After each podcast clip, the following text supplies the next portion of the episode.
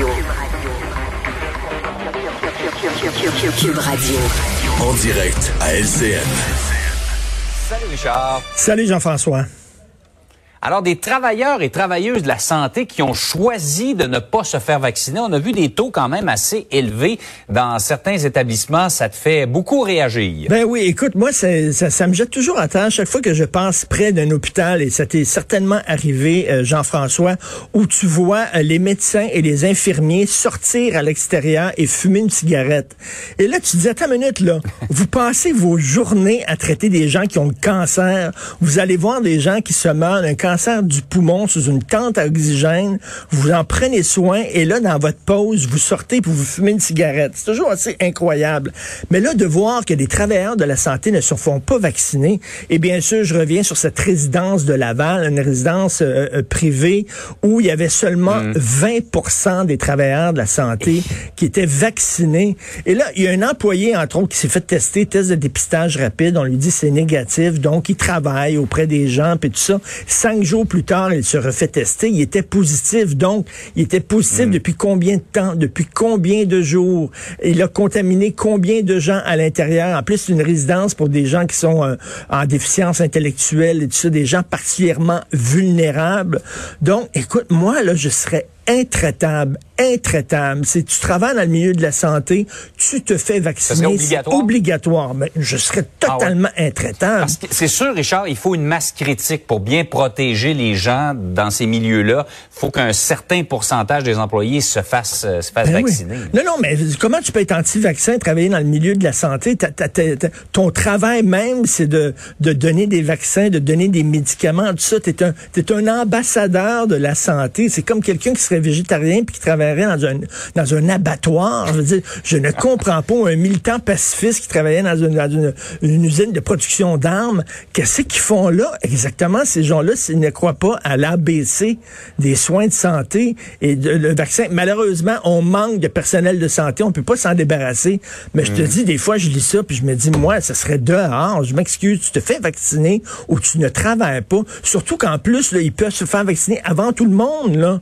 Mon Dieu, profitez-en. Je ne comprends pas ça. C'est vraiment scandaleux. Et euh, ben, pendant ce temps, ben, là, il y a une éclosion dans cette résidence-là. Est-on mm. surpris vraiment? Euh, je, ne comprends pas vraiment comment ça se fait. Des gens peuvent s'en aller dans le domaine de la santé alors qu'ils ne croient pas au vaccin comme dépense. Faut comme on dit, il faut que les bottines suivent les babines. Ben, tout à fait.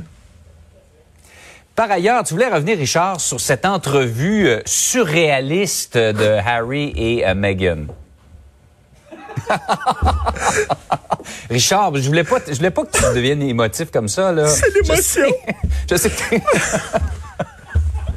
Écoute. Écoute, moi, le pire, le pire moment, là, c'est quand Megan a dit personne me préparait pour être princesse. Elle dit, moi, je suis, je suis américaine, puis je savais même pas les paroles de l'hymne national britannique, puis ils me l'ont pas appris. Il a fallu que j'aille sur Google. Ah, il a fallu qu'elle aille sur Google pour apprendre les paroles. Écoute, c'est quoi? Alors, ces gens-là vivaient dans un château. Maintenant, bon, ils vivent comme toi et moi à Beverly Hills, dans une petite maison modeste de 18 millions de dollars, à côté de Tom Cruise et d'Ellen Ellen DeGeneres. Ils doivent payer eux autres même leur garde du corps. non, mais écoute, là, Chacun a sa définition de l'obscénité et le, de l'indécence en pleine pandémie, en pleine pandémie, alors qu'il y a des gens qui ont perdu leur job, alors qu'il y a des gens qui sont confinés depuis deux ans dans un deux et demi.